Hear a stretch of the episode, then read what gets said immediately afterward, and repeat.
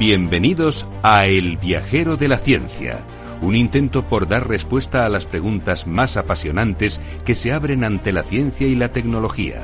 Un puente que nos transportará a miles de caminos, a miles de respuestas, pero ante todo a un sinnúmero de preguntas. ¿Te atreves a iniciar con nosotros la búsqueda?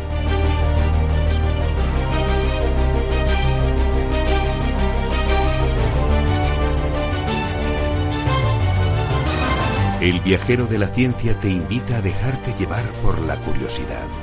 Abre tu mente a la infinidad de posibilidades del conocimiento, los datos, las pruebas, las teorías, la tecnología que cambiará el futuro. Todo cabe en un camino que se abre ante nosotros y nos despierta la necesidad de indagar en nuestro entorno y hasta en el último extremo del universo conocido.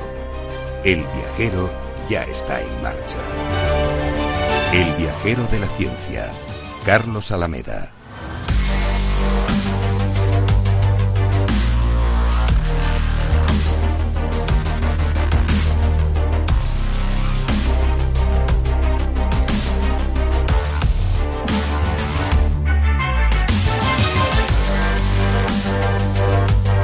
Bienvenidos, eh, ¿qué tal queridos amigos? A un viajero de la ciencia más. Sabéis que estamos haciendo todo lo posible por daros la información más eh, interesante sobre el coronavirus, eh, sobre este mal que nos tiene a todos, la verdad, que con la vida trastocada, que ha trastocado nuestra economía y que ha trastocado absolutamente todo, todo lo que, lo que toca. Vamos a hablar precisamente de todo esto con, un matemático, con Julio Mulero, que es divulgador científico y profesor universitario, y vamos a hablar con él del uso de los superordenadores, cómo están ayudando en la lucha contra el coronavirus. También nos acercaremos las pautas de los expertos para conseguir un menú de confinamiento saludable, tema muy interesante. Y luego también haremos conexiones con Estados Unidos y con Irlanda para que nos pongan al día de cómo está viviendo la progresión de esta pandemia. Todo ello con el equipo más viajero, como siempre, con Sara Poza, con Ana Rodríguez, con Beatriz Álvarez, con Teresa Gundín, con Teresa Fernández, que la tenemos aquí con nosotros. ¿Qué tal, Teresa? Hola a todos, encantada de estar aquí y Alberto Coca los mandos del sonido más científico, como sabéis, con las dificultades propias de que lo estamos haciendo todo, absolutamente todo a distancia. Y en la edición y al micrófono, vuestro viajero de la ciencia, Carlos Alameda, repaso a los principales titulares de la semana. El viajero de la ciencia, Carlos Alameda.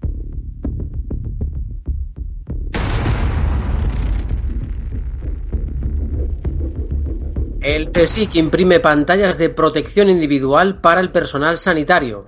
Un equipo interdisciplinar de investigadores del Consejo Superior de Investigaciones Científicas, integrado por químicos, físicos, biólogos e ingenieros, ha comenzado a producir pantallas de protección individual para el personal sanitario de Madrid, elaboradas mediante la técnica de impresión 3D.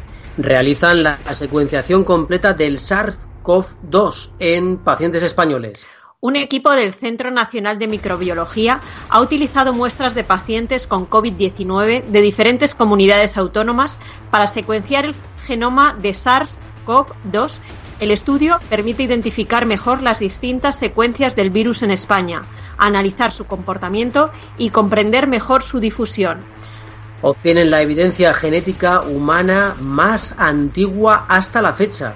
Un equipo internacional de científicos con participación española han recuperado por primera vez material proteínico del esmalte dental del Homo antecesor, con una antigüedad de 800.000 años. En análisis sugiere que esta especie, una de las primeras especies de homínidos, estuvo estrechamente relacionada con Homo sapiens, Homo neanderthalis y denisovanos. Y las medidas para frenar el coronavirus han cambiado también los movimientos de la Tierra. Según se explica en Nature, la paralización del mundo a causa de la epidemia de coronavirus está teniendo como consecuencia una brusca caída del ruido sísmico, que no es otra cosa más que el zumbido que producen las vibraciones de la corteza terrestre. Este súbito silencio podría además permitir a los sensores sísmicos detectar terremotos más pequeños y actividades volcánicas más sutiles, cuyos datos suelen perderse en medio del incesante ruido de las actividades humanas publicado el primer mapa genético de la corteza cerebral. Un nuevo estudio de la revista Science identifica por primera vez variantes genéticas que influyen en las diferencias individuales de la corteza cerebral y cómo se relacionan con el riesgo genético de trastornos como la depresión o el TDAH. Los resultados están disponibles para la comunidad científica, para que puedan seguir avanzando en el conocimiento de la anatomía y funcionamiento del cerebro. Y hallan los restos de una antigua selva tropical cerca del Polo Sur. Un equipo de investigadores de Reino Unido y Alemania acaba de toparse en el fondo marino y muy cerca del Polo Sur con los restos de una antigua selva tropical del Cretácico, con una antigüedad de 90 millones de años. El hallazgo sugiere que en aquellos momentos el mundo era mucho más cálido de lo que se pensaba hasta ahora, con bosques tropicales en la Antártida similares a los que hoy en día existen en lugares como Nueva Zelanda. Y nos vamos ya con la entrevista a Julio Murero. El viajero de la ciencia, Capital Radio.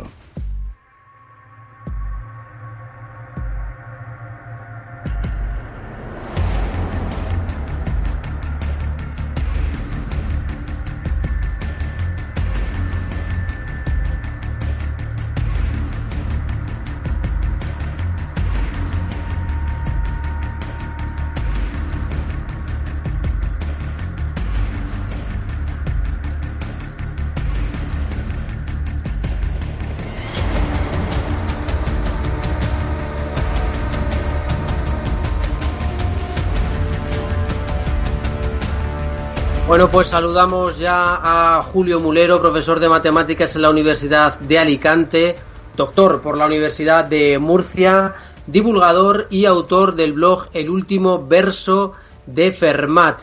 ¿Qué tal, Julio? ¿Cómo estás? Hola, buenas tardes, Carlos. Pues nada, estamos encerrados, ¿no? Seguimos así. Estamos bien, pero encerrados. Seguimos estrictamente todas las recomendaciones, ¿verdad?, que nos dan desde las autoridades sanitarias, quedarnos en casa para evitar que mm, se saturen los sistemas sanitarios a cuenta de que podamos estar muchos, muchos, muchos infectados. Y fíjate, precisamente queríamos hablar contigo de esa curva de aplanamiento y de ese modelo SIR que ha ayudado a que mucha gente entienda el porqué de quedarse en casa, de esa recomendación, ¿verdad? Sí, es, eh, es muy importante eh, contar con una herramienta como estos modelos que eh, son de ecuaciones diferenciales y que nos ayudan a entender en qué medida pues nos pueden ayudar estas, este confinamiento, ¿no? Es, muy importante, además queda muy bien reflejado en el modelo más, más básico, ¿no? Que se data, para que eh, os hagáis una idea, del año 1927. Ese sería el modelo más básico, pero eh, actualmente se están desarrollando otros.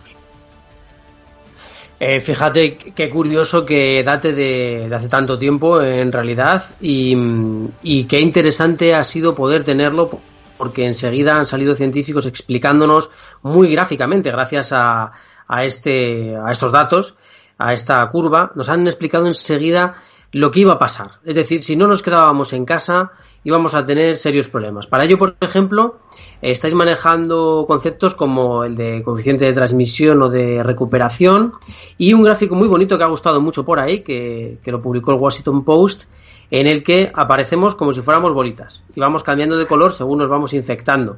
Eh, bueno, un gráfico, la verdad, que, muy curioso y que ha ayudado a mucha gente a, enterarse muy bien de esta, de esta pandemia. Sí, los, los gráficos tienen una importancia vital en lo que es eh, lo que son los modelos matemáticos, así en general, y también, bueno, eh, en, los que intervienen también la, incertidumbre, ¿no? Porque todo lo que está ocurriendo está sometido a una gran incertidumbre. De hecho, lo estamos viendo porque cada día la situación va cambiando y bueno, pues tratamos de ir improvisando eh, una mejor explicación, ¿no? Porque sin una explicación matemática la cuestión es que se nos va de las manos. Necesitamos, como seres humanos que somos, pues tratar de entender lo que está ocurriendo. Entonces, si quieres te cuento un poco en qué consisten estos, además de ese gráfico de las bolitas que tú comentas, que ha tenido tanto éxito, que está basado en el modelo SIR que, han mencionado antes y si te parece bien comentamos un poco en qué consiste ese modelo. Pues sí, la verdad que estamos muy interesados porque eh, nos encantaría saber cómo funciona, ya que ha tenido un éxito bestial. Bien, pues mira, el modelo SIR, que como decía anteriormente, fue propuesto por dos científicos, Kermack y McKendrick, en el año 1927, posteriormente también publicaron en el año 1933. Eh, consta de algunos ingredientes muy importantes. En primer lugar, hay que tener en cuenta que todo modelo matemático, pues es eso, un modelo, es eh, una manera de representar lo que ocurre en la realidad de forma resumida al fin y al cabo, porque lo que no podemos controlar es esa cuestión de la incertidumbre. Así que eh, los modelos se ajustan de alguna manera, pero perdemos eh, lo que es el, todo, todo, todo el panorama no, no está descrito en, al completo, ¿no? Entonces, en el modelo SIR lo que tenemos es que eh, se trata de describir la cantidad de individuos, ¿no? En una población que se supone constante a lo largo del tiempo, aunque, por ejemplo, esto no es verdad, no es constante y eh, homogénea, cosa que tampoco es verdad, pero eh, digamos que se supone así, se se hace esa hipótesis y se trata de estudiar la evolución de tres grupos de individuos. La población en general se divide en tres compartimentos, que se llaman así, entre aquellos que son individuos susceptibles, ¿vale? Aquellos que están infectados y aquellos que están recuperados. De ahí, de esas tres palabras, susceptible, infectados y recuperados, es de donde vienen las siglas del modelo, ¿no? El modelo SIR, S-I-R, ¿vale? Entonces, a lo largo del tiempo se trata de estudiar cómo, cómo evolucionan eh, estos tres compartimentos en cuanto a número de individuos, ¿no? Así, por ejemplo, en el instante de comienzo o la explosión de la enfermedad, ¿no? Pues podrían haber unos pocos infectados y la gran mayoría de la población era población susceptible. Por tanto, eh, en el instante t igual a cero, la población eh, está dividida en un, pongamos por ejemplo, 99,9% de susceptibles y un 0,1% de, de individuos infectados. ¿no? A partir de ahí todo evoluciona, porque cada uno de los individuos infectados tiene eh, interacción con el resto de individuos y se va propagando la enfermedad. De forma que el número de individuos eh, susceptibles va decreciendo porque van pasando a ser infectados. ¿no? en las primeras etapas eh, va ocurriendo eso. La curva de los infectados, de esa función que describe el crecimiento de esa cantidad de, de personas que están infectadas, es la que actualmente la famosa curva, ¿no? La curva con mayúsculas, esa es la curva. La curva que queremos, que necesitamos que eh, sea lo más aplanada posible. ¿Por qué? Porque en cada instante de tiempo esa curva es la que está describiendo el número de personas, de individuos que están contagiados, que están enfermos. Si esa curva eh, supera en su pico, digamos, en la parte más alta, la capacidad del sistema sanitario, lo que ocurre es que eh, es lo que sabemos todos, ¿no? Y lo que todos tememos, que nuestra sanidad no sea capaz de atendernos a todos. Eh, no sé si a día de hoy estamos eh, en, en, la parte más alta de esa curva o no, ¿vale? Pero ¿de qué depende que esa curva crezca mucho de forma explosiva, digamos, o que lo vaya haciendo poco a poco sin más repartida en el tiempo? Bueno, pues depende de las interacciones que tengamos entre nosotros. Si entre las personas que están contagiadas y las personas susceptibles hay muchas interacciones, si estamos en la calle, si tratamos con todo el mundo con normalidad, si no nos cuidamos en ese sentido, la probabilidad porque ahí están eh, haciendo eh, aparición conceptos probabilísticos de ser infectado, de ser contagiado, aumenta. Entonces, por ejemplo, si cada uno de los contagiados tiene posibilidad de eh, infectar a dos personas, los que vivan con él o con ella en casa, pues casi que mejor que si mantiene todas las interacciones con normalidad, porque entonces esa, esa, eh, ese coeficiente de transmisión, ¿vale? Aumenta. Entonces, el coeficiente de transmisión que tiene eh, su presencia en el modelo SIR es precisamente eso, trata de explicar cómo de posible es o, cómo de eh, cuántas personas eh, contagia cada uno de los infectados. ¿no? Entonces tenemos que tratar de rebajar ese coeficiente de transmisión, porque si lo rebajamos, estamos tratando, estamos aplanando la curva. Y eso se ve muy fácilmente y de forma muy directa, pues en esas visualizaciones que tú comentas. Entonces, esas, eh, esas gráficas que salieron pues hace unos días en el Washington Post, lo que eh, se va viendo son esas interacciones entre los individuos. Cada uno de los puntitos, si nos fijamos bien, se puede aparecer en tres colores en color azul, en color naranja y en color rojo, si mal no recuerdo.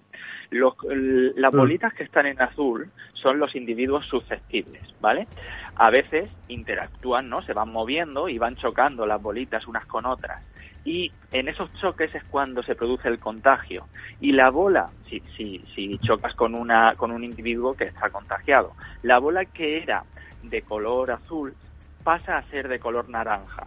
¿No? Porque el naranja es en esos gráficos el color de, de los individuos que están infectados.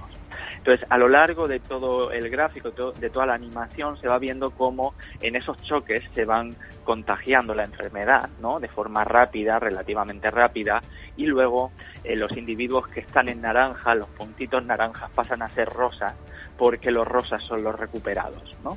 Entonces, si mantenemos la actividad normal, pues la enfermedad está claro, es explosiva, ¿no? Se ha visto, se mantiene, eh, digamos que le estamos dando toda la libertad para que se mueva entre nosotros. Si mantenemos un, confinamiento como el que estamos llevando, la enfermedad se propaga, se, se propaga muchísimo menos. Entonces estamos aplanando la curva. Si ama, además de esto, lo que hacemos es preservar nuestra sanidad, no. El coeficiente, el segundo coeficiente, que es el de recuperación y que mide en qué, en qué forma los individuos infectados pasan a ser recuperados, ¿vale? Eh, lo que ocurre ahí es que el, eh, es que se me ha apagado el ordenador ahora y estaba quería quería comentar otra cosa de otro, no, te, modelo. No te preocupes, Julio, porque eh, estábamos, entendiendo muy bien lo que nos quieres eh, decir y además eh, qué, qué, bonito era esa visualización que estabas comentando porque en un momento dado eh, parecía un juego y ponían como unas especies de barreritas y se colaban una o dos bolitas. Quiere decir, pues esta ha salido de casa, ¿no? Ya está liándola con los que están al otro lado. Y luego te la abrían por completo, ¿verdad? Eh, no sé si te ha dado tiempo a, recuperar un poquito la, la, conexión ahí, Julio. No, no, lo estaba, no lo estaba leyendo, pero sí que quería comentar ahora eh, otro, otro modelo. Ahora cuando acabemos de comentar este, sí que me gustaría hablar de otro, eh, pero por eso quería tener el ordenador encendido, para que no, se me, no se me perdiera la información. Entonces lo que creo, comentaba es... Eh, Julio, perdona, creo, creo que se nos está colando sonido, no sé si es que está en alto o lo, tienes en alto la entrevista, porque se nos está colando un poquito, se nos acopla ahí. Le bajo un poco de sonido al móvil, no lo tengo en manos libres ni nada. Ahora, ahora, ahora perfecto, ahora tuvimos muy bien, Julio. Perdónanos, ¿eh? es que se, nos colaba un poquito de sonido. Del teléfono. Sería el propio sonido del teléfono porque no lo tengo en alto ni nada. Entonces, no te preocupes, no hay problema. Era eso, eh, eh, observemos esos tres colores como los puntos van cambiando de estado, ¿no? Y entonces ahí eh, van pasando de un compartimento de un compartimento a otro, ¿vale? Entonces en la parte superior de esos gráficos se va viendo cómo van evolucionando las cantidades de individuos o de bolitas que están en color azul, susceptibles, en color eh, eh, naranja, infectados, o en color eh, rosa, los recuperados. Y se va viendo cómo la evolución de los infectados pues es tal y como estamos viendo, ¿no? En una primera fase va subiendo de forma exponencial y alcanza un lugar, eh, un punto álgido, digamos, eh, que es el pico, ¿no? El famoso pico del que están hablando, o estamos hablando todos, cuando vamos a, llevar, a llegar al pico, ¿no? A ese punto más alto de, en el número de infectados y luego comienza a descender, ¿no? Entonces, si la sanidad tiene posibilidad de atendernos bien, no solo aplanamos la curva en el sentido de que eh, digamos que estamos haciendo nuestro trabajo porque estamos quedándonos en casa y estamos reduciendo la transmisión, ¿no? Sino también el coeficiente de recuperación aumenta y las personas con más facilidad eh, pasan de, del estado de infectado al estado de recuperado, ¿no? Y entonces ahí eh, se va viendo, se ve, se ve muy fácil, ¿vale? Entonces ahí tenemos la curva y tenemos el pico. Y no hay que irse a cosas muy complicadas para entender esa idea pero eso es una idea, no es del todo realista, ¿vale? Porque eh, lo estamos viendo. Muchos, muchos de los oyentes quizás están pensando, ¿vale? Pero ¿y las personas eh, que se recuperan pueden volver a ser infectadas?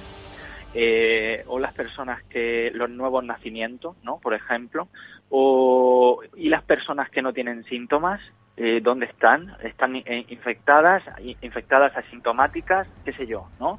Quiero decir que la realidad es mucho más complicada que eso. Y lo que quería comentaros, que por eso no quería perder la información del, del ordenador, es lo siguiente. Como eso es así, pues muchos equipos de investigación a nivel mundial, ¿no? Porque esto es una pandemia, están trabajando en real, eh, están trabajando en, en elaborar nuevos modelos ¿vale? Que se ajusten más a la, a, la realidad. Entonces, por ejemplo, yo quería comentaros, si te parece bien, Carlos. Claro, claro, por supuesto. Es eh, un modelo que eh, precisamente publicaron ayer eh, científicos de la Universidad Politécnica de Valencia, ¿vale? Ayer 1 de abril. Estos científicos son de un grupo de investigación que le llaman MUNCU, ¿vale? Eh, modelización de la incertidumbre y cuantificación, ¿no? De la Universidad Politécnica de Valencia. Y en este modelo, para que os hagáis una idea, no se tienen solo en cuenta tres compartimentos, sino que se tienen en cuenta nueve compartimentos. Y si quieres, os comento cuáles son los grupos que están considerando. Estaría muy bien porque así también la gente comprende la dificultad que tiene eh, el controlar esta pandemia. Porque el modelo que hemos contado al principio de las tres bolitas es bastante básico, pero en realidad las situaciones de la gente son muy amplias. Y ese abanico, fijaos, hasta qué nueve opciones puede abarcar. Sí, sí, y yo creo que hasta incluso pueden quedarse cortos, ¿no? Lo que pasa es que lo que digo, que es un modelo, y tenemos que ser capaces de entenderlo, ¿no? Entonces, para que os hagáis una idea, ellos consideran un grupo son los individuos susceptibles, el segundo grupo individuos en cuarentena, individuos latentes, individuos infecciosos o infectados, ¿no? Individuos hospitalizados, individuos en la UCI, individuos en planta tras salir de la UCI, individuos recuperados. Y por último individuos fallecidos.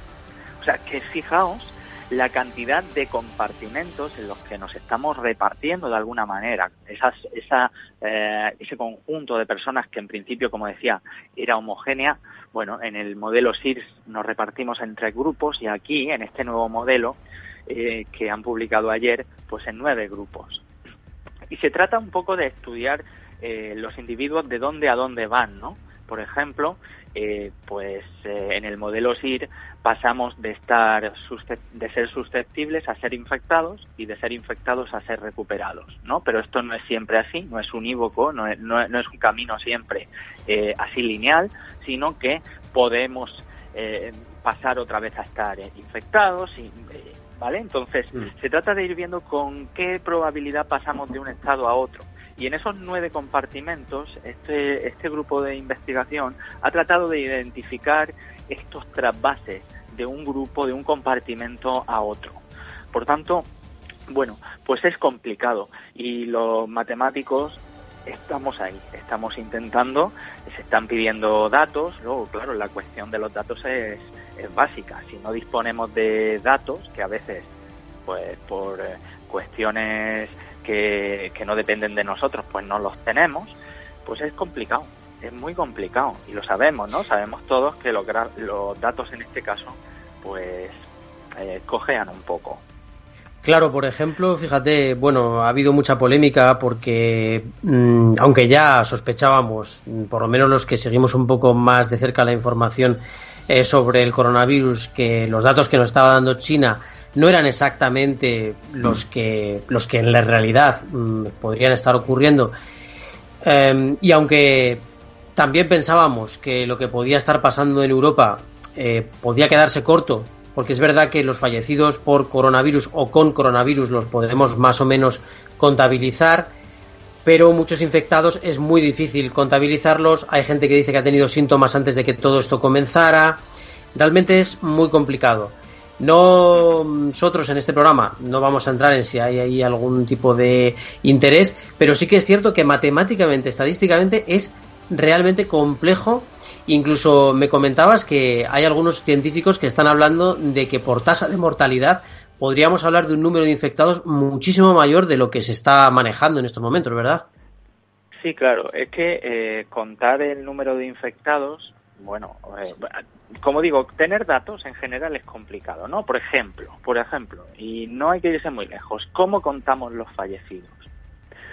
Eh, tú lo has mencionado, los clasificamos como fallecidos por coronavirus o según me decían unos compañeros el otro día, empezamos a clasificarlos como fallecidos con coronavirus y entonces entran dentro del grupo, no entran dentro del grupo. Eh, ¿Son el mismo grupo los que mm, eh, mueren por este motivo o los que han muerto eh, porque tenían previamente no una patología? quiero decir, ya eso es complicado, pero todavía más complicado es contar los infectados, porque ahora, claro, todo el mundo lo está comentando, que, que lo más eh,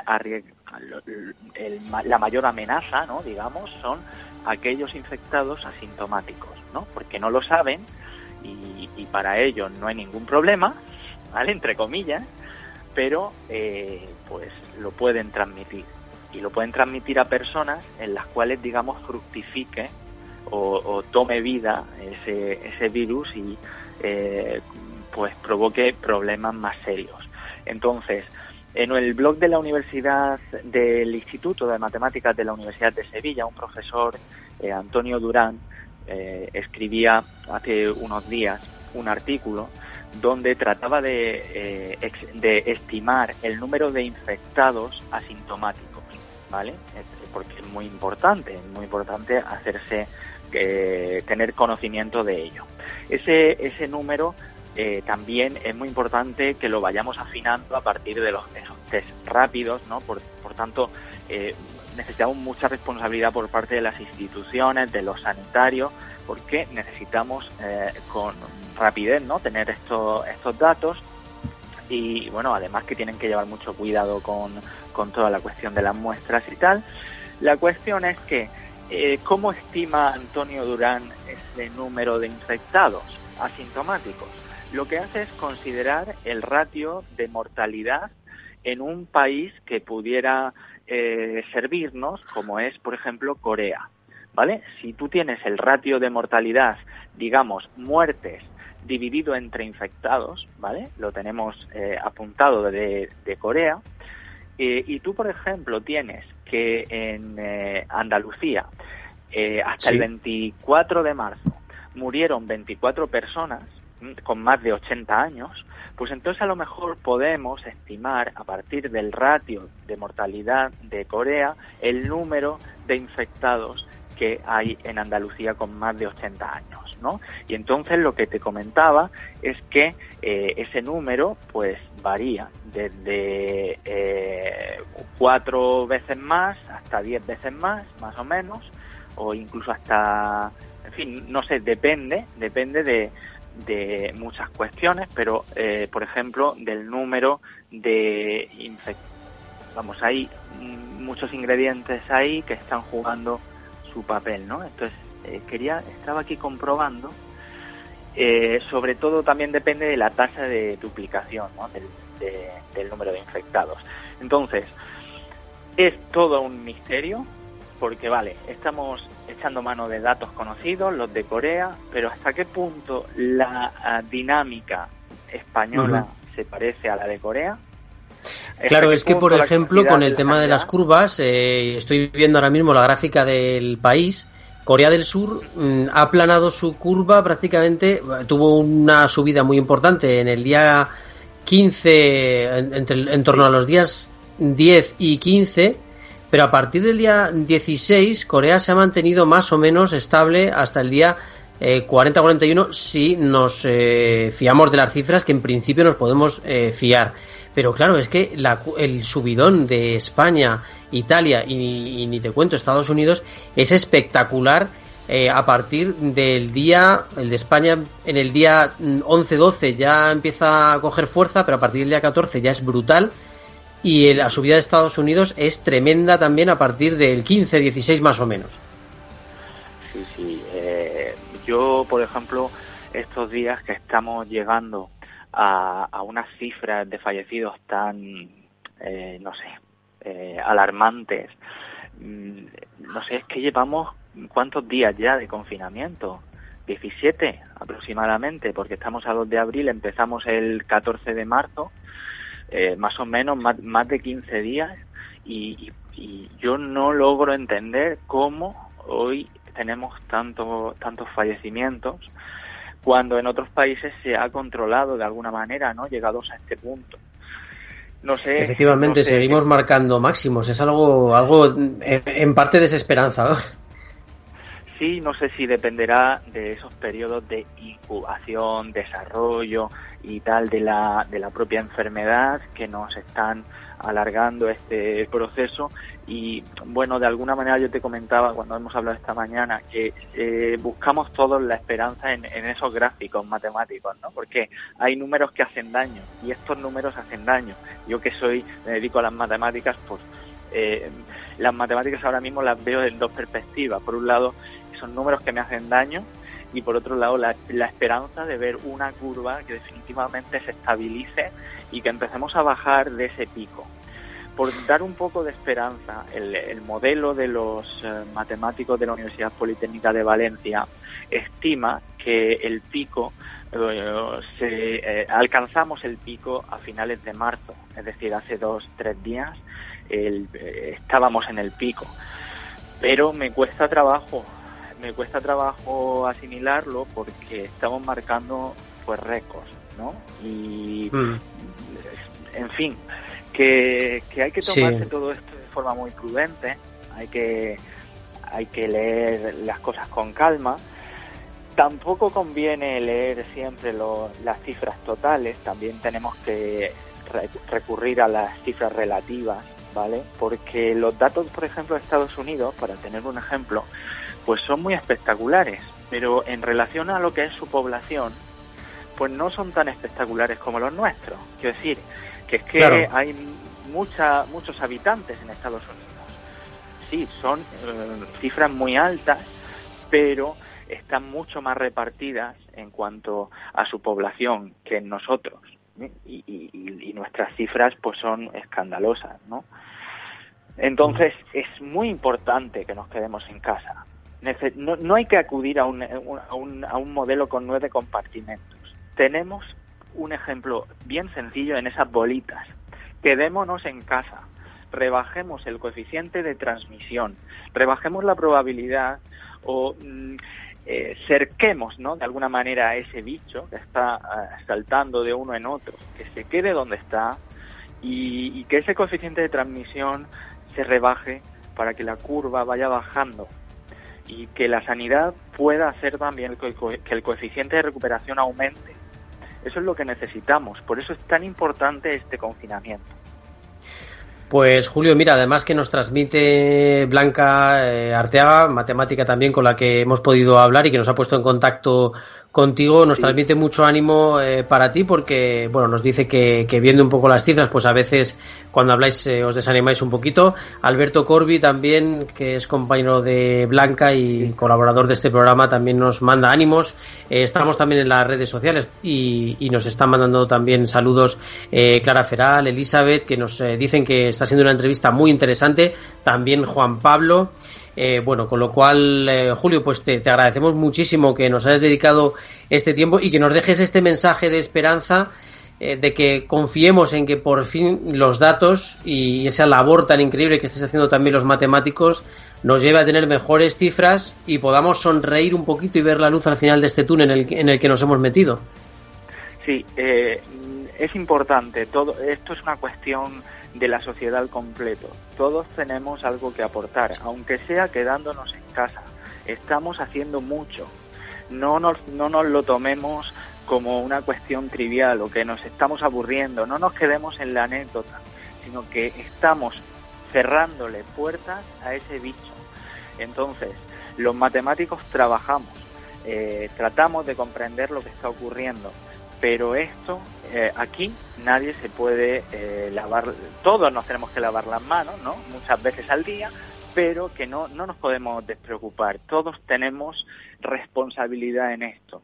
Seamos responsables, seamos maduros y eh, cerremos las puertas, ¿vale? Simplemente yo creo que ese puede ser el mensaje. Pues sí, te lo agradecemos muchísimo, Julio, la verdad que hayas estado con nosotros y que nos dejes este mensaje de esperanza, quedémonos en casa y, ayudemos todos a que esta pandemia no siga adelante, frenémosla. Eh, Julio, muchísimas gracias por acompañarnos y te esperamos cuando quieras. Estás en tu casa en Capital Radio y en el Viajero de la Ciencia. Un honor y nada, que nos cuidemos todos mucho, ¿vale? Efectivamente. Muchas gracias, Julio.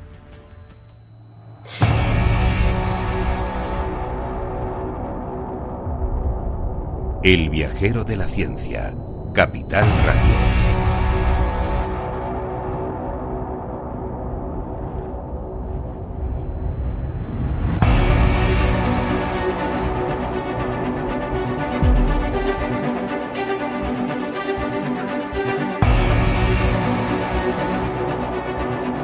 Pues tenemos al otro lado del hilo telefónico a Beatriz Álvarez. ¿Qué tal, Beatriz? ¿Cómo estás? ¿Qué tal? Buenas tardes a todos viajeros, ¿cómo estáis?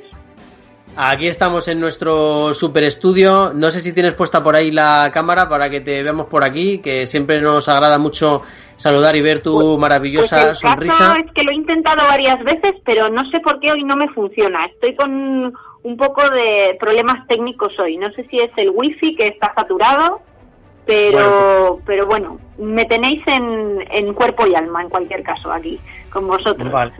No, no te preocupes que ahora buscamos un, un pequeño recursito. Oye, ¿qué te iba a decir, Beatriz? Nos traes un nos traes un tema que es increíble que a mí me encanta. Porque... Traigo una buenísima noticia, eh, Carlos, en mitad de tanta crisis y desaliento. Uno, un tema de esos que nos hace sacar pecho como, como españoles y de sentirnos orgullosos de lo nuestro al darnos cuenta que en situaciones como esta en la que vivimos ahora también somos líderes, es más, somos fundamentales.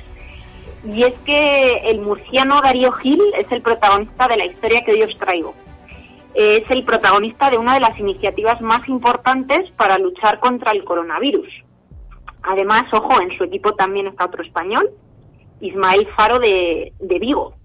Eh, bueno, Darío Gil es doctor por el MIT director del Departamento de Investigación de IBM y asesor tecnológico nada más y nada menos que de la, de la Casa Blanca. Y es por eso que en estos momentos está al frente del consorcio de computadores de altas prestaciones COVID-19, así se llama, la iniciativa que él mismo ha promovido eh, y ha puesto en marcha en menos de una semana. ¿Qué os parece? Pues fíjate qué curioso porque, a ver, a mí me, me, encanta, me encantó la noticia en cuanto me la comentaste un poquito porque yo creo que estábamos hablando con Julio Mulero, que es matemático, una persona que, está viviendo la crisis trabajando a tope para que todo el mundo pueda ver eh, cómo está evolucionando, eh, divulgando sobre todo conocimiento. Y también los informáticos están ayudando muchísimo porque gracias a los superordenadores tenemos una capacidad de computación de datos que nunca jamás en la historia habíamos tenido y podemos aprovecharla con el Big Data para poder intentar sumar esfuerzos y frenar esta pandemia, ¿verdad, Bea? Exactamente. Esta iniciativa, Carlos, eh, tiene mucho que ver con lo que nos ha hablado nuestro anterior entrevistado Em, como os comentaba, según hemos podido saber gracias a una entrevista que, realizó el diario El Mundo recientemente a Darío Gil, em, este murciano ha creado la red más potente de superordenadores para, combatir esta enfermedad tan terrible que, amenaza el planeta.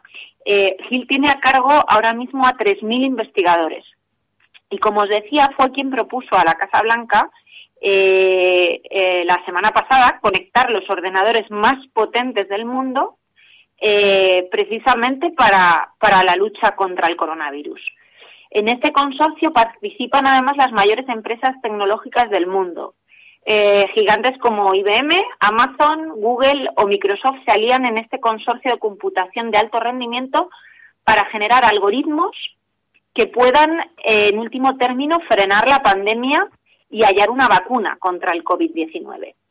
El sistema de superordenadores más potente de la historia permitirá realizar simulaciones para saber qué estrategias tienen más posibilidades de éxito frente al virus y para ayudar a los científicos a desarrollar modelos que sirvan para curar y para prevenir la enfermedad. Entre los más de 16 superordenadores conectados está el Summit, eh, diseñado y construido por IBM. Eh, bueno, que además, además IBM también tiene a su Watson, que es un eh, pedazo de supercomputador que también imagino que podría ayudar en esto, pero que ha resuelto ya cosas muy importantes, como por ejemplo diagnósticos de, cáncer que, no estaban, eh, bueno, pues bien, bien diagnosticados y este ordenador lo ha conseguido. Exacto, em, Carlos. Aquí a, mí hay una cosa que me ha llamado muchísimo la atención, porque en, este consorcio que no solamente participan las grandes tecnológicas, sino además la NASA, el MIT, eh, la Universidad de California, bueno, varios organismos públicos, em, eh, es eh, el ejemplo o el reflejo de lo que Darío, Darío Gil em, llama el espíritu colaborativo em, que él cree que es necesario trabajar más en, en, el área científica, ¿vale? Es decir, al final estamos hablando de empresas, por ejemplo, como Amazon o, Google, eh, que de alguna forma pueden competir entre ellas en el terreno de los superordenadores, ¿vale? Y de la computación. Sin embargo, este trabajo colaborativo es, eh, no tiene precedentes. Es una iniciativa em, que, que realmente eh, él ha tenido la gran visión de, valorar eh, que si se unían las diferentes fuerzas es donde realmente eh, cabía la posibilidad de, tener unos resultados muchísimo más potentes que si lo hacía una sola eh, empresa o un solo superordenador. ¿Vale? Es decir, al final el principal objetivo es la simulación. Y me diréis, bueno, ¿y cómo se aplica esto a una pandemia? Eh, bueno, pues, eh, eh, por ejemplo, un virus, que es una entidad biológica, o cosas como la reacción con otras células la búsqueda de las moléculas que pueden inhibir la proteína que inyecta el virus, son procesos, al fin y al cabo, del mundo físico. Y tienen, por tanto, un nivel de interacción unos con los otros muy alto. un superordenador lo que hace aquí es mm, que, es un ordenador con muchísima capacidad de cálculo y la unión de sus CPUs es muy eficiente. Por ejemplo, cuando estás haciendo un cálculo muy específico, imaginad cómo interactúan las moléculas con el virus. Pues necesitas buscar todas las interacciones y las conexiones. Esto implica tener miles y miles de ordenadores hablando entre ellos, es decir, pasándose información entre sí de los cálculos de manera muy eficiente. Y precisamente un supercomputador está diseñado para hacer esto muy bien. Así que Vea, pues eh, nada, la verdad que esto tiene muy buena pinta y esperamos que funcione muy bien. Desde luego, en, resumidas cuentas, como, como te decía Carlos, este consorcio podría ser fundamental y creo que de verdad lo va a ser para la búsqueda de, las mejores estrategias para luchar contra este horrible virus y sobre todo para encontrar una vacuna, que al fin de, al a fin de cuentas es lo que todos esperamos que ocurra muy pronto. Pues nada, muchísimas gracias Beatriz y bueno, pues eh, pronto nos volvemos a ver Eh, y seguimos, seguimos para adelante porque eh, nos quedan muchos programas que hacer con, con, este, con este coronavirus que nos tiene a todos en casa. Muchas gracias, Bea. Muchas gracias a todos. Buenas noches. Buenas noches. Y seguimos aquí también, pero para contaros el menú, el menú del confinamiento. Es decir, qué podemos comer ahora que estamos todos metidos en casa. Teresa Fernández, ¿qué tal? ¿Cómo estás? Pues muy bien, nada, encantada aquí de, estar con todos vosotros. Efectivamente, pues mira, Carlos, es que desde varias universidades, entre ellas la UOC de Barcelona y también la Complutense de Madrid, eh, se han dado una serie de recomendaciones a tener en cuenta a la hora de gestionar los menús diarios y adaptarlos ¿no? a, a las circunstancias actuales. Que tampoco es fácil. Que no es fácil, de eso no cabe lugar a dudas. Muchos son los factores que hay que tener en cuenta, me temo. bueno, eh, lo que sí existe es una unanimidad por parte de todos los expertos a la hora de recomendar seguir eh, nuestra dieta mediterránea. ¿Por qué? Porque tiene un elevado aporte en antioxidantes, indispensables para reforzar nuestro sistema inmune, que es una de las cuestiones que debemos de tener en cuenta en estos momentos para prevenir los contagios. Como bien sabéis, eh, nuestra dieta mediterránea es eh, variada, equilibrada y rica en frutas y verduras, que por fortuna podemos encontrar fácilmente en el supermercado, podemos consumir tanto en crudo como cocinado o bien, bueno, pues eh, combinar, ¿no? Con, diferentes alimentos. Voy a poner algunos ejemplos de lo que se llamarían los básicos, ¿no? De esta dieta que habría que incluir en nuestra cesta de la compra tenemos las fresas y las naranjas, que son eh, productos de temporada. Las verduras de hoja verde tipo eh, espinacas, judías, acelgas, alcachofas, porque son ricas en B-caroteno. El B-caroteno es un antioxidante fundamental para la inmunidad de la piel y de las mucosas. Por otra parte tenemos los tomates, que también son ricos en licopeno, que es otro potente antioxidante. Legumbres frescas o envasadas, cereales, preferiblemente integrales, pescados grasos y azules, entre otros alimentos. En cuanto a la logística de los menús. Pues bueno, en este sentido los expertos recomiendan eh, planificar en la medida de lo posible nuestras compras, dando prioridad a los alimentos frescos, locales y de temporada, combinado con otros eh, menos perecederos que podemos encontrar pues en nuestras despensas, tipo conservas, legumbres, cereales o bueno, o también los congelados, por supuesto, ¿no? Eh, esta recomendación. ¿verdad? Sí. En estas fechas. Bueno, la, verdad es que mucho de. Sí, sí, efectivamente, tanto las conservas como los congelados, eh, la verdad es que te dan una cierta tranquilidad porque bueno, pues lo tienes ahí, ¿no? A pesar de todo, si se te acaba lo fresco, pues siempre, siempre está ahí. Entonces, eh, bueno, esta recomendación es muy importante porque está en la línea de eh, lo que se ha publicado en la Sociedad Española de Endocrinología perdón, y Nutrición, en la que se recuerda que en estos momentos las compras deben ceñirse a los productos necesarios, evitando improvisar con alimentos más calóricos y ultraprocesados que suelen ser menos perecederos. Otra de las grandes carencias que vamos a notar en esta situación es, eh, bueno, que puede darse un déficit de vitamina D en nuestro organismo como efecto colateral de esta situación de confinamiento. En la que todos buscamos en las terracitas, en las de nuestras casas, o en la ventanita en la que le da un poquito el sol, buscamos ese huequecillo para colarnos y quedarnos un poquito ahí en el sol. Efectivamente, Carlos, el sol entra en contacto con nuestra piel y a través de una serie de procesos metabólicos genera la vitamina D. ¿Qué proponen los expertos en este sentido, ¿no? Para combatir esta carencia. Bueno, aumentar la, ingesta de alimentos ricos en vitamina D, como son los pescados azules, tipo las sardinas, los boquerones, las anchoas, también los lácteos o los huevos. Y eh, todos estos alimentos eh, hay que destacar pues que se conservan muy bien, que son del agrado de toda la familia, con lo cual se puede matar dos pájaros de un tiro porque ese es otro problema, ¿no? El conciliar eh, los gustos de todos.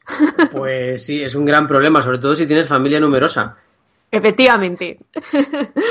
bueno, eh, ahora vamos a hablar de otra de, eh, de, los parámetros que ellos tienen en cuenta, que son los sentimientos, ¿no? Los sentimientos que van unidos a este confinamiento, como son la preocupación, la incertidumbre, el estrés, que de manera puntual eh, pueden desencadenar pues estados de ansiedad y de tristeza que eh, conlleva que se despierte en nosotros la apetencia por alimentos que proporcionan una gratificación inmediata. Yo creo que a todos se nos están pasando ciertas cosas por la cabeza. Yo solo veo rosquillas de chocolate. Claro. el problema es que, Carlos, esto suele ser hipercalórico y ah, muy ricos en azúcares y escasamente nutritivos. ¿Y si tomamos chocolate de 75% de ese que tiene mucho cacao? Entonces, eso ya va mejor. Lo ideal es, bueno, intentar no adquirir o limitar el consumo de estos alimentos. Optar por otros que pueden tener un efecto positivo en el estado de ánimo, como pueden ser los pescados grasos, ricos en ácidos grasos omega 3, asociados a un menor riesgo de depresión el chocolate negro que hablabas tú, Carlos. Ahí, ahí estamos. Eso es, que, eh, bueno, pues eh, están compuestos eh, por una química que activa nuestro cerebro y lo, esa química es la química del bienestar. Entonces, bueno, mm, pues sí, efectivamente podemos tomar siempre en pequeñas dosis y de una forma racional, digamos.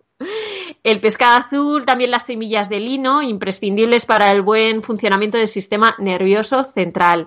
También son muy recomendables los alimentos fermentados, tipo el yogur o el chucrut, porque son ricos en probióticos y garantes igualmente de una buena salud intestinal.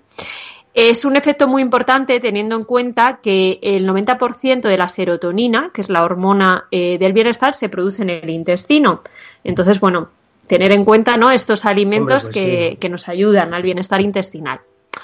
¿Qué pasa con el picoteo entre horas? Que bueno, a veces mm, ahora mismo en la situación actual mucha gente se da el lujo, ¿no? Pues un poco eh, por marcar ciertas rutinas o, o, por marcar diferencias, ¿no? Entre unas horas y otras. Yo con los dátiles tengo un poquito de vicio. bueno, se recomienda que frutas como los plátanos se conviertan en nuestro nuevo aperitivo, que es estupenda, una estupenda fuente de azúcar natural, vitamina B6 y fibra prebiótica, nutrientes que trabajan de forma conjunta para eh, mantener estables los niveles de azúcar en sangre. Entonces, bueno, todas estas alternativas, además de los arándanos, los frutos rojos, los frutos secos, pero con moderación, pues pueden ser un buen sustituto para esos eh, picoteos. Bueno, pues eh, fenomenal, Teresa. Nos ha quedado todavía alguna cosita que comentar, pero tenemos que irnos a Estados Unidos rápidamente. Pero te lo agradecemos muchísimo que nos hayas dado este super menú del confinamiento y de todas formas, aunque nos queda un poquito, lo vamos a ir comentando, ¿vale? Estupendo, Carlos, cuando quieras. Eh, damos un momentito con un poquito de música porque nos vamos a ir a Estados Unidos. Nuestro viajero hace las maletas y se va a visitar a Teresa Gundín.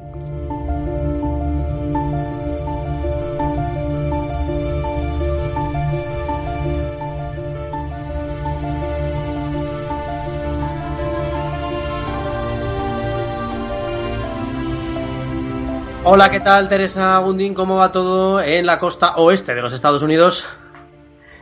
Hola chicos, ¿qué tal? ¿Me escucháis bien? Hola Teresa. Fenomenal, te vemos ahí muy bien equipada como es habitual en ti, con esa luz en tu mirada. Sí, pues mira... Eh, ¿Cómo vais por allí? Porque la verdad, que, las cifras son tremendas. Me ha quedado un poquito que decir porque el entrevistado la verdad es que ha dado con con muchas cuestiones acertadas con respecto a Estados Unidos. Eh, bueno, ya sabéis que ahora, que bueno, ya llevamos una semana siendo los líderes eh, en infectados y, bueno, ahora las cifras están en unos 226.000. Es verdad que llama la atención el número de muertes, ¿no? Que ahora mismo estamos como en 5.316. Eh, bueno, esto tiene bastantes motivos, entre ellos el testeo, que ya sabéis que es el gran problema a nivel mundial y entonces las cifras no, no son realmente ciertas. Y em, sí que es verdad que bueno que, las cifras se van a disparar y, lo veremos un poquito en el futuro. Sí que comentaros un caso muy característico que es eh, la situación que se está viviendo ahora en California. ¿Vale? O sea, sabéis que es cierto, es muy curiosa la comparación con Nueva York, ¿verdad? justo. O sea, California tiene 40 millones de habitantes y Nueva York tiene 20. Y sin embargo, eh, el número de muertos en el estado de Nueva York son 1.700 y ahora en California son unos 183. Y el grado de propagación es mucho más lento. Esto es eh, debido a muchos factores. Primero, eh, bueno, ya sabéis que cuando la orden eh, se hace en Estados Unidos es a nivel nacional, pero luego cada estado puede aplicarla en base a, a, los casos si son más, más importantes o no, es decir, a nivel de infectados, de muertos. Y luego incluso los condados también pueden aplicar la ley como ellos quieran. En este caso, California eh, tuvo los primeros infectados y, entró en cuarentena casi una semana antes que el estado de Nueva York y esto ayudó mucho en el nivel del contagio. Y luego es verdad que el tipo de vida que se lleva en, en este estado es mucho más individualista, las casas son unifamiliares, excepto en San Francisco, el territorio es mucho más extenso y el contacto con la población eh, disminuye mucho, a diferencia del estado de Nueva York que los núcleos urbanos están mucho más, más hacinados, por decirlo de alguna forma. Eh, bueno, es algo que me parece curioso de pensar porque en España, como sabéis, al final la orden es a nivel nacional. Y esto, claro, está, está implicando mucho a la economía y la forma de reactivar la economía va a ser un poquito más complicada. No sé si me da tiempo a contaros las medidas económicas que están tomando aquí a diferencia de, España. Yo creo que sí, que nos da tiempo un poquito a que nos a que nos cuentes porque es interesante también ver lo que están haciendo en un país, en un principio ultracapitalista, pero que mm, en este caso está tomando algunas medidas que podrían no parecer tan capitalistas. Efectivamente, justo la, primera, sabéis que eh, Trump eh, y el gobierno ha obligado a General Motors a fabricar respiradores. Eso, eso solo se hace exclusivamente en tiempos de guerra, ¿no? Eh, luego también, pues lo, lo que hablábamos, le, le dan 1.200 dólares a cada ciudadano americano. Pero por otro lado, a priori, parece que en Estados Unidos la salud no es lo importante. Sin embargo, como en España, que, han priorizado lo primero la salud y la economía la han dado un poco de lado. En este caso, Trump está, o el, gobierno americano, está completamente empeñado en que la economía no se pare de golpe. Esto quiere decir que muchos estados, aunque haya el estado de, emergencia, sí que consideran eh, actividades esenciales la apertura de, por ejemplo, bares y restaurantes y en España sabéis que está el delivery, pero aquí también es muy importante el takeaway para que muchos eh, restaurantes no, no se queden sin actividad económica. Entonces, sí que llama mucho la atención como en España, pues, pues regiones como puede ser Extremadura o puede ser el Principado de Asturias casi no tenga infectado y no se permita la reactivación de la economía para ayudar a todo el Estado y aquí parece que es una prioridad. Totalmente. Pues eh, Teresa, ahí queda esa, esa, esa, información, esa opinión. Mm, Teresa, bueno, por allí, ¿qué tal? Es decir, ¿cómo estáis? ¿Estáis ya teniendo algunas medidas en California para vuestro confinamiento? ¿Cuánto tiempo lleváis? Sí, Santa Cruz lleva, perdona, San Francisco lleva, ya no se puede salir ni entrar de San Francisco, es decir, sí que está lockdown, como le llaman aquí y yo en el condado que estoy, pues hacer al final un, un, condado pequeño, de playa, con mucha naturaleza, sí que nos siguen dejando salir a la calle a hacer deporte, pero sí que es verdad que luego está todo prácticamente cerrado y la gente eh, recurre mucho al social distancing, que le llaman aquí, que bueno, que al final son dos metros de, de distancia entre las personas y eso la verdad es que se respeta bastante. Pues muchísimas gracias Teresa Gundín por esa información desde Estados Unidos. No todo el mundo tiene el lujo de tener una corresponsal allí. Muchas gracias Teresa. A vosotros, un besín. Y nosotros nos vamos ya, queridos amigos del viajero de la ciencia. Os esperamos en nuestro próximo podcast. Por cierto, saludos, thank you very much a Irish Friends, porque ahí están siguiéndonos nuestros amigos irlandeses también. Y a los amigos de Latinoamérica y de África que nos escucháis desde ahí, por favor, mucho cuidado, que esto del COVID-19 mm, es muy, muy, pero que muy serio. Ánimo a todos.